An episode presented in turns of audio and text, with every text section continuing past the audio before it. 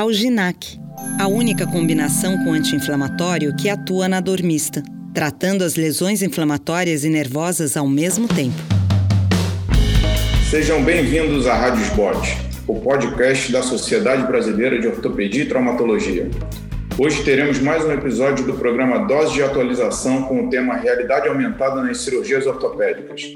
Eu sou o Dr. Marcos Vinícius Amaral, chefe da divisão de ortopedia do INTO, e eu irei conversar com um grande amigo, Dr. Bruno Gobato, ortopedista, cirurgião de ombro e cotovelo, programador e desenvolvedor em realidade aumentada desde 2017 e um grande entusiasta de novas tecnologias. Tudo bom, Bruno? Um assunto interessante aí, bem moderno para a gente conversar. Acho que a gente devia começar discutindo qual é a diferença entre realidade aumentada e realidade virtual. Com certeza. Marcos, sempre um prazer estar aqui com vocês, com a SBOT, com você, que é um grande amigo que, que mora no meu, no meu coração. E, e, e participar desse, desse podcast é, é, um, é um prazer realmente. É, é, muito legal poder compartilhar e, e, mostrar nossas ideias. E nesse formato de mídia, né, que é um formato tão até tão novo para a gente. Então, peço desculpas aos nossos colegas que estão ouvindo a gente. Se a gente se atrapalhar um pouco no áudio aí, isso é uma coisa ainda relativamente nova para a gente.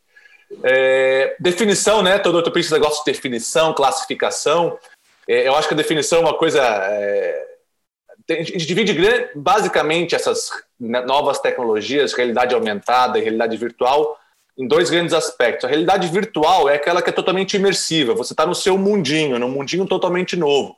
É aquele que você coloca o óculos e você não vê mais nada. Você entrou dentro do videogame nada do mundo real está interagindo com você. Você está interagindo completamente com o mundo virtual. E a realidade aumentada é um misto dessas duas coisas. Você tem algo virtual, que é um modelo 3D, um holograma, mas que de certa forma está presente no seu mundo real, né? Então a gente divide disso dessa forma. Depois a gente pode comentar alguma coisa mais. Eu sei que você tem as suas opiniões também sobre isso, né, Marcos? Então, eu acho que esse é o grande é, pulo do gato da associação entre a cirurgia em geral e, no caso, a ortopedia e o uso de novas tecnologias. Quando a gente sai do mundo virtual e vem para uma realidade aumentada, a gente de fato consegue fazer uma translação daquilo que o computador monta para a gente e trazer isso para a nossa realidade como cirurgião, é, operando artroplastia, restabelecendo deformidades de membros, ressecando tumores, fazendo osteossíntese de fraturas. Então, acho que a, o, o, surgimento da realidade aumentada dentro do âmbito da medicina, ela abre múltiplos campos de interesse para o ortopedista que quer inovar, que entende que os resultados que estão estabelecidos eles podem ser cada vez aprimorados e a gente se desenvolver cada vez mais na nossa profissão. Concordo, concordo plenamente, Marcos. A realidade aumentada é um output, né? A gente, a gente fala e tem múltiplos outputs. Um output é o computador, você pode fazer as suas coisas no seu computador e levar para a sala de cirurgia, você pode colocar no papel, você pode colocar num modelo 3D, que é uma coisa que eu trabalho bastante com a impressão 3D, ou você pode colocar no seu óculos, num óculos de realidade aumentada. Mas poderia ser de outra forma, poderia ser num, num projetor, projetando na sala de cirurgia, é, a gente abre aqui diversas é, formas que a gente pode até discutir aqui do que a gente imagina, né? Eu, você aí, para o futuro da, da tecnologia dentro da ortopedia. Mas sem dúvida, aí para te adiantar, Marcos, a realidade aumentada talvez seja é, a, a, forma mais democrática dessas novas tecnologias, porque é um, um aparelho como um, o seu smartphone. Se você com, comprar um aparelho como o seu smartphone, você coloca as suas fotos, os seus planejamentos no seu smartphone. Quem sabe logo, logo a gente vai ter o nosso óculos, como eu tenho o meu, mas logo, logo todo mundo possa ter o seu óculos que vai comprar na loja da Apple, loja da Google e poder levar os seus planejamentos, as suas ideias para dentro da sala de cirurgia. Essa é a minha visão. Então, Bruno, nesse sentido, eu acho bem interessante explicar para as pessoas que a realidade aumentada ela precisa de três elementos muito simples, que é um sistema de localização, um device qualquer que a gente use para fazer a interação e um software de controle, que são coisas que a gente utiliza no nosso smartphone para fazer a maioria das coisas que a gente tem hoje, desde um serviço de GPS para se deslocar, o aplicativo do nosso banco, um pedido de comida por entrega. Então, assim, É, hoje, talvez um, um dos grandes desafios que eu tenho visto é como você associa esses sistemas de localização intraoperatórios, no caso, com alguns devices que sejam amigáveis ao cirurgião e que a gente tenha um sistema de controle que integre essas duas plataformas. O que, que você pensa sobre isso?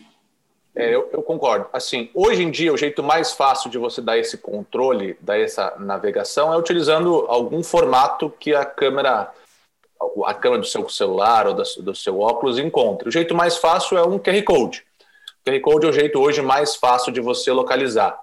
É, os sistemas de navegação clássicos que a gente está vendo aí, de, de prótese, eles usam, na verdade, três pontos no espaço, três ou quatro pontos no espaço, e pela posição desses pontos, ele sabe a localização no espaço daquele modelo. Então, na verdade, é uma câmera infravermelha, mais simples até com QR Code, que é uma tecnologia bem antiga na navegação, quatro pontos no espaço, se esses quatro pontos estão ISO no mesmo momento, ele está assim. Se está assim, os quatro pontos, então esse é o jeito mais simples de navegação. É, hoje, o que a gente está caminhando é para uma navegação realmente espacial, onde você não precisa nem de um tracker, onde realmente o óculos ou o device enxergue todo o seu ambiente, saiba o que é a mesa, o que é a cadeira, ou no caso da cirurgia, saiba o que é o, o ombro do paciente e consiga entender que aquilo é o ombro, então tem que ter uma certa inteligência por trás disso, e é isso que a gente está caminhando, mas hoje em dia tudo usa um tracker, como você mesmo falou, né, Marcos? Então, eu acho que nesse sentido, assim, quando eu tenho que posicionar é, alguns sistemas de localização no paciente, no caso, no, quando faz uma prótese de joelho, no fêmur, na tíbia, no mecanismo extensor, no ombro, no coracoide, na glenoide, esse tempo cirúrgico perdido, a gente ainda não consegue magnificar o quanto que aquilo traz de experiência positiva ao cirurgião, porque de fato é um tempo cirúrgico a mais que você passa. É, então, quanto ao sistema de geolocalização, acho, talvez essa seja a grande dificuldade. E a outra coisa é que, dependendo da posição do paciente em relação à mesa, em relação à leitura do posicionamento, a gente pode ter interpretações confusas da real posição anatômica do paciente e isso dificultar as reconstruções e ressecções. A maior dificuldade que eu vejo, eu acho que essa parte de localizar é difícil, mas poderia ser feita numa, numa, numa né, pré-operatoriamente. O problema é você manter essa localização durante a sua cirurgia, porque você muda a localização do braço, da glenoide, do fêmur, e por isso que hoje todos os sistemas de navegação têm algo anexado firmemente ao osso do paciente, com um parafuso. Por quê? Porque modifica no espaço. Então, eu acho que a nossa. É, fazer um sistema de navegação com QR Code hoje é fácil, é uma coisa de algumas horas, qualquer um pode fazer sem grandes dificuldades. É um modelo 3D, usa o seu celular, bota um QR Code colado no paciente, você consegue ter um sistema rudimentar de navegação. O problema é esse sistema rudimentar se manter no espaço, né? com as movimentações da cirurgia. Então, é, isso é algo que eu não tenho uma resposta para te dar ainda. Como que a gente vai conseguir? O ideal é que, claro, o próprio sistema, o device, o óculos, pudesse entender quando existe uma movimentação, né? E pudesse compensar essas, essas movimentações. Talvez coisas que a gente consiga integrar o radioscópio, né, o fluoroscópio, ou a tomografia computadorizada intraoperatória talvez seja um pulo do gato da gente associar a imagem virtual à imagem do intensificador de imagem no intraoperatório e aí, de fato, ter uma localização precisa do momento e não levar uma, uma, uma posição pré-estabelecida para a mesa cirúrgica. Esse talvez seja uma coisa que a gente pode pensar que seja um desenvolvimento futuro eu concordo com você. O que você está falando é basicamente, é, basicamente não, é, muito avançado. É, na verdade, é, é, fazer até o próprio planejamento no intraop, né? Você modificar, Exatamente. inclusive, o teu planejamento no intraop, que eu acho que é um troço realmente é, extremamente avançado, você conseguir até modificar o teu planejamento intraoperatoriamente sem ter que sentar no computador ou fazer alguma, alguma mudança. Você mesmo é. falou da fluoroscopia, né? Mas, por exemplo, você poderia ter um, um, um projetor, um retroprojetor, um projetor na sua sala de cirurgia projetando em cima do seu paciente o seu planejamento, tá? que que poderia sim, de alguma forma, ter um tracker que você mexe a perna e ele sabe que mexeu a perna e projeta na posição correta, e você também pode fazer isso até mesmo sem uma fluoroscopia, com uma projeção, que é uma realidade aumentada. Não necessariamente precisa ser 3D. Uma realidade aumentada, isso que é importante, ela não precisa ser 3D, ela pode ser uma realidade aumentada 2D. Se você projetar um raio-x na tela do, do na, no seu paciente projetado com um monitor, com monitor, desculpa, com um projetor, na minha opinião, isso é realidade aumentada, é a projeção. Não deixa de ser. É, eu acho que. E talvez a gente falhou como ortopedistas em não fazer isso anos atrás, né? Marcos, é. a gente, como, como ortopedistas, nós todos falhamos em não trabalhar até com essas tecnologias 2D, radiografia, é, e trazer isso para a nossa, nossa, nossa prática. A gente já deveria estar usando isso, mesmo sem os óculos de realidade aumentada, na minha opinião. Exatamente. Nesse sentido, eu vou aproveitar e fazer uma crítica até aos devices. Né? A gente, na, na medicina, está tentando importar os devices que são usados na vida cotidiana, para videogame, para outras coisas, para o ambiente cirúrgico. Isso provoca um desconforto ao cirurgião. Primeiro que isso não é amigável à nossa vestimenta, usar um óculos ou uma lente especial, isso dá cervicalgia, dá uma sensação de tontura por vezes, é, cefaleia, é, isso incomoda você ficar com algo pendurado em você por 30 minutos, com o pescoço debruçado sobre o doente. Então, assim, Talvez a crítica agora, passando para os dispositivos de comunicação, é que a gente vai precisar talvez de um botão na lapela, de um, de um relógio inteligente, de algum disco que a gente coloque sobre o doente que possa nos trazer a comunicação. O fato é que a associação, então, da localização com o software, a gente vai precisar desenvolver algum dispositivo, no meu entendimento, para a gente fazer cirurgia e não adaptar algo que é usado na vida cotidiana para o ambiente cirúrgico. Eu concordo, concordo e discordo, na verdade, ao mesmo tempo. É, eu discordo no sentido de que eu acho que a gente tem que sim tentar achar esses devices é, que estão à nossa disposição por uma simples questão de custo. Para a medicina, o custo é muito elevado e a parte geralmente vai estar ligado a algum implante, alguma coisa. Então, nesse lado, eu discordo por um lado, Marcos, é, e você sabe, quem me conhece sabe que eu sou muito do do it yourself, gosto de fazer as coisas do que a gente tem. Então, mas essa é uma opinião só pessoal minha e está errada, né? No final das contas, para a gente fazer da forma certa, tem que ter toda uma liberação e tudo. É, é, sem dúvida, a gente é não chegou lá ainda. É. Eu não tenho a sua criatividade para inventar coisas. Quem sabe outras pessoas terão, entendeu? Mas eu, sem dúvida, assim, a questão da adaptação é, é entra no, no último ponto, que é a questão da indústria. É assim, se a gente fizer isso na informalidade, a gente vai ter uma grande dificuldade é, em é, conseguir massificar o uso, porque de fato a, a, indústria tem um papel importante na divulgação, no treinamento, na pactuação disso como um procedimento válido. E, e aí entra também uma crítica à indústria. O fato é que os softwares que integram as localizações com os devices Hoje eles são completamente personalizados à fábrica, em que o implante que você vai utilizar está é, é, tá disponível. Eu sei que você usa vários softwares gratuitos, mas você tem uma habilidade de manejar esses aplicativos que foge à média dos cirurgiões. E aí, de novo, para que as novas tecnologias se massifiquem, elas vão precisar que tenham plataformas amigáveis de interação de que o planejamento e a aplicação do ato cirúrgico de forma de realidade aumentada ele seja mais é, factível de ser replicável para a maioria das pessoas.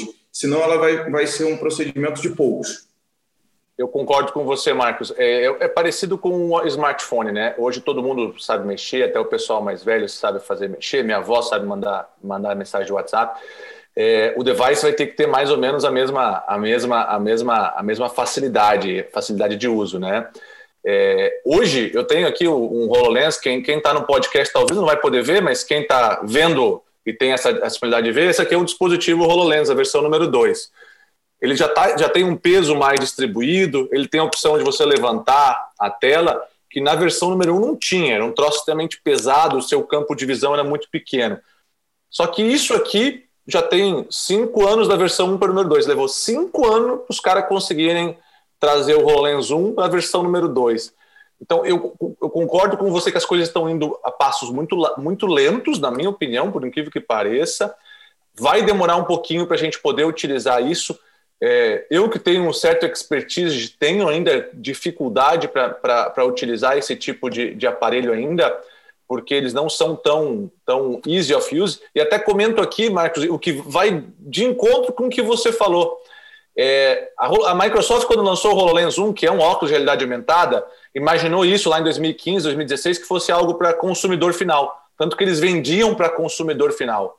E eles entenderam que essa tecnologia ainda não é para consumidor final. Tanto que o HoloLens 2, cinco anos depois, hoje só é comprado com CNPJ. Eles não vendem para a pessoa final, eles mudaram. Por quê? Eu não sei, mas provavelmente porque eles tiveram muito problemas com o usuário final utilizando. E daí, bom, vamos manter no meio corporativo, porque isso ainda é uma tecnologia corporativa. E, e, e mais do que isso, né? talvez tenha já por trás dessa restrição ao acesso o desenvolvimento de plataformas específicas para criar uma linha de consumo em cima disso. Então, você vai usar o meu device com o meu software. Essa associação que a indústria faz obrigatória, ela, por vezes, nos limita é, de desempenhar e treinar pessoas. E aí, talvez, esse seja o próximo tópico para a gente falar, que é assim, a gente comentou no início que a, a, realidade aumentada ela vai de fato nos ajudar a fazer melhores cirurgias e melhorar os nossos resultados. E eu lembro que assim, uma das principais causas de falha das artroplastias são o erro de posicionamento do implante por parte do cirurgião, os erros de osteossíntese por, são por falha de redução. Então a realidade aumentada vai mudar isso, mas a realidade aumentada vai mudar o treinamento médico os próximos residentes, daqui a 5, 10 anos, eles vão ter a oportunidade de serem treinados no mundo de realidade aumentada, no mundo virtual. Marcos, eu concordo plenamente. Eu acho que o, o, o ensinamento, né, a gente ainda falha, nós como os formadores de opinião ainda falhamos até com essas, essas novas tecnologias. Já está disponível aí. Você pode utilizar um cubo. Quem não tá, quem está me ouvindo, quem está me vendo vai poder ver um cubo como esse. Você tem um modelo 3D na sua na sua na sua mão. Para quem está só nos ouvindo, eu estou mostrando um cubo feito de papel que eu posso colocar na frente do meu smartphone e ver uma imagem de anatomia. Muda a vida? É claro que não. É só mais um device mas para aquele é, cirurgião novo, residente, ou até mesmo um cirurgião recente, que praticamente só teve tempo aí de sentar a bunda na cadeira, estudar e trabalhar, e, e, e realmente o que ele conseguiu ver de anatomia, o que ele vê na, nas suas cirurgias, você ter um tempo para ele você parar, entender anatomia, poder entender o motivo pelo qual o seu professor está colocando o parafuso naquela posição numa fratura de acetábulo. Por que, que ele direciona a mão e aquele parafuso vai naquela posição? Você poder transportar isso para a sua cabeça, eu acho que é o, o benefício desse tipo de tecnologia. E ela não precisa ser cara, não precisa ser cara. Então, acho que a grande coisa é que, assim, acho que tem dados de neurociência mostrando que nosso cérebro não consegue enxergar o 3D. A gente entende o 3D, mas a gente não o vê. Nossos olhos são incapazes de gerar essa imagem.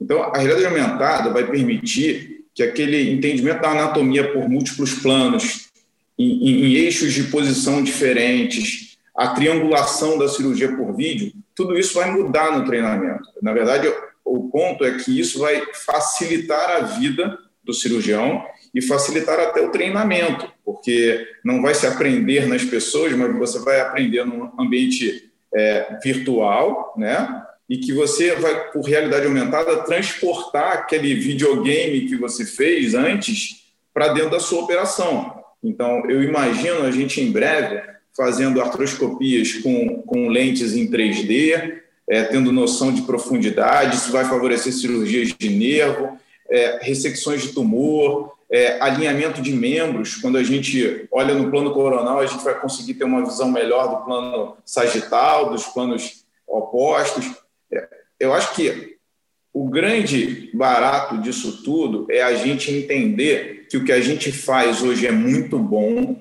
é melhor do que o que era no passado, mas que isso ainda pode ser aperfeiçoado.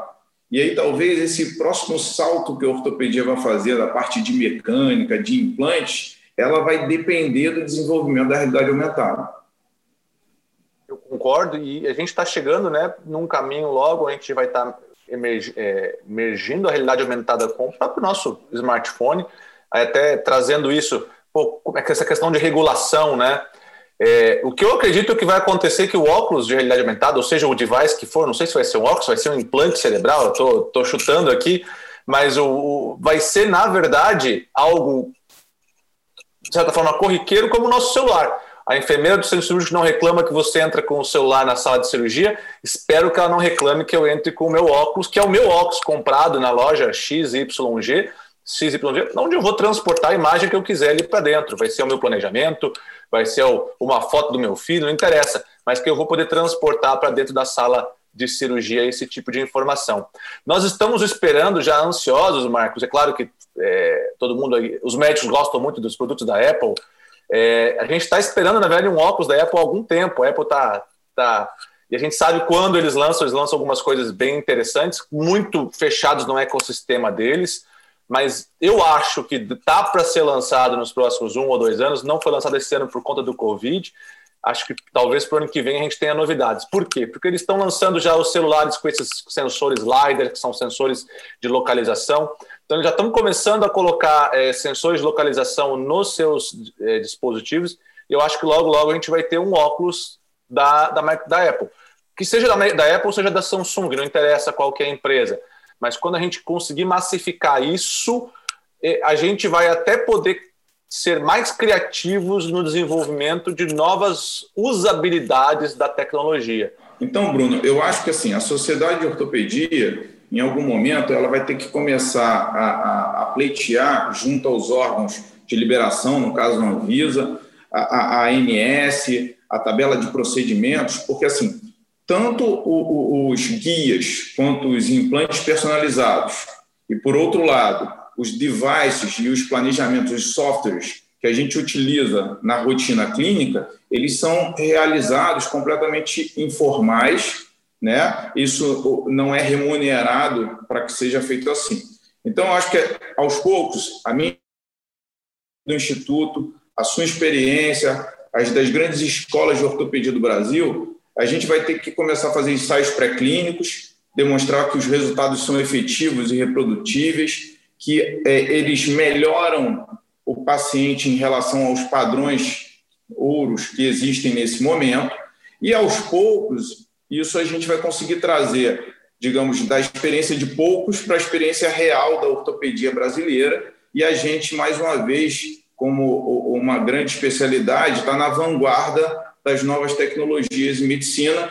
Eu acho que o efeito que a realidade aumentada vai trazer para a ortopedia é o mesmo que a revisão das osteossínteses trouxeram nas décadas passadas para o âmbito da traumatologia concordo com você, Marcos. Marcos, você, eu sei que você é um cara extremamente científico, metódico, e você sabe que eu sou um pouco diferente, quem, quem, quem me conhece. É, eu concordo com você, e, e, isso é importante a gente, a gente trabalhar para que, que essas coisas cheguem a gente de uma forma mais, mais, mais correta, claro, não feito é, com perdão da palavra aqui, os nossos ouvintes, a moda caralho, mas é, da forma correta. Mas a minha visão é um pouco mais é, utópica, talvez, que é a gente ter uma esse tipo de tecnologia que é a realidade aumentada ser tão é, inclusiva na nossa vida que não seja tão diferente quanto é levar o smartphone para dentro da sala de cirurgia. Que a gente talvez sequer precise se preocupar com isso, se preocupar com outras coisas, porque isso vai estar, estar no nosso dia a dia a ponto de eu não poder separar o que é um, algo meu, pessoal, do que algo que eu estou usando na cirurgia. Essa é a minha visão, talvez utópica. É, muito obrigado por, por, pelo convite, por estar aqui. Eu acho que esse papo que eu e você a gente conseguiria falar duas horas tranquilamente e ficar o, o, a palavra imaginar, né? Imaginando e pensando que é o futuro, mas é, eu acho que a gente tem um, um, trabalho grande pela frente, mas tenho certeza que logo, logo a gente vai estar trazendo novidades aí, com certeza, para a nossa sociedade. Então, eu acho que foi uma satisfação imensa conversar, a gente bater um grande papo aqui sobre realidade aumentada no ambiente da ortopedia, é, de como isso é feito, é, de quais são as aplicações clínicas, de que forma a gente é, pode trazer isso para a nossa realidade e caminhos que existem para massificar. Então, assim, foi uma satisfação enorme, Bruno, mais uma vez te ver, que a pandemia acabe e a gente possa voltar a se encontrar. Você acabou de ouvir mais um episódio da Rádio Sbot, o podcast oficial da Sociedade Brasileira de Ortopedia e Traumatologia. Todas as edições estão disponíveis no site www.sbot.org.br e também nas principais plataformas de streaming. Nos vemos no próximo episódio. Até lá!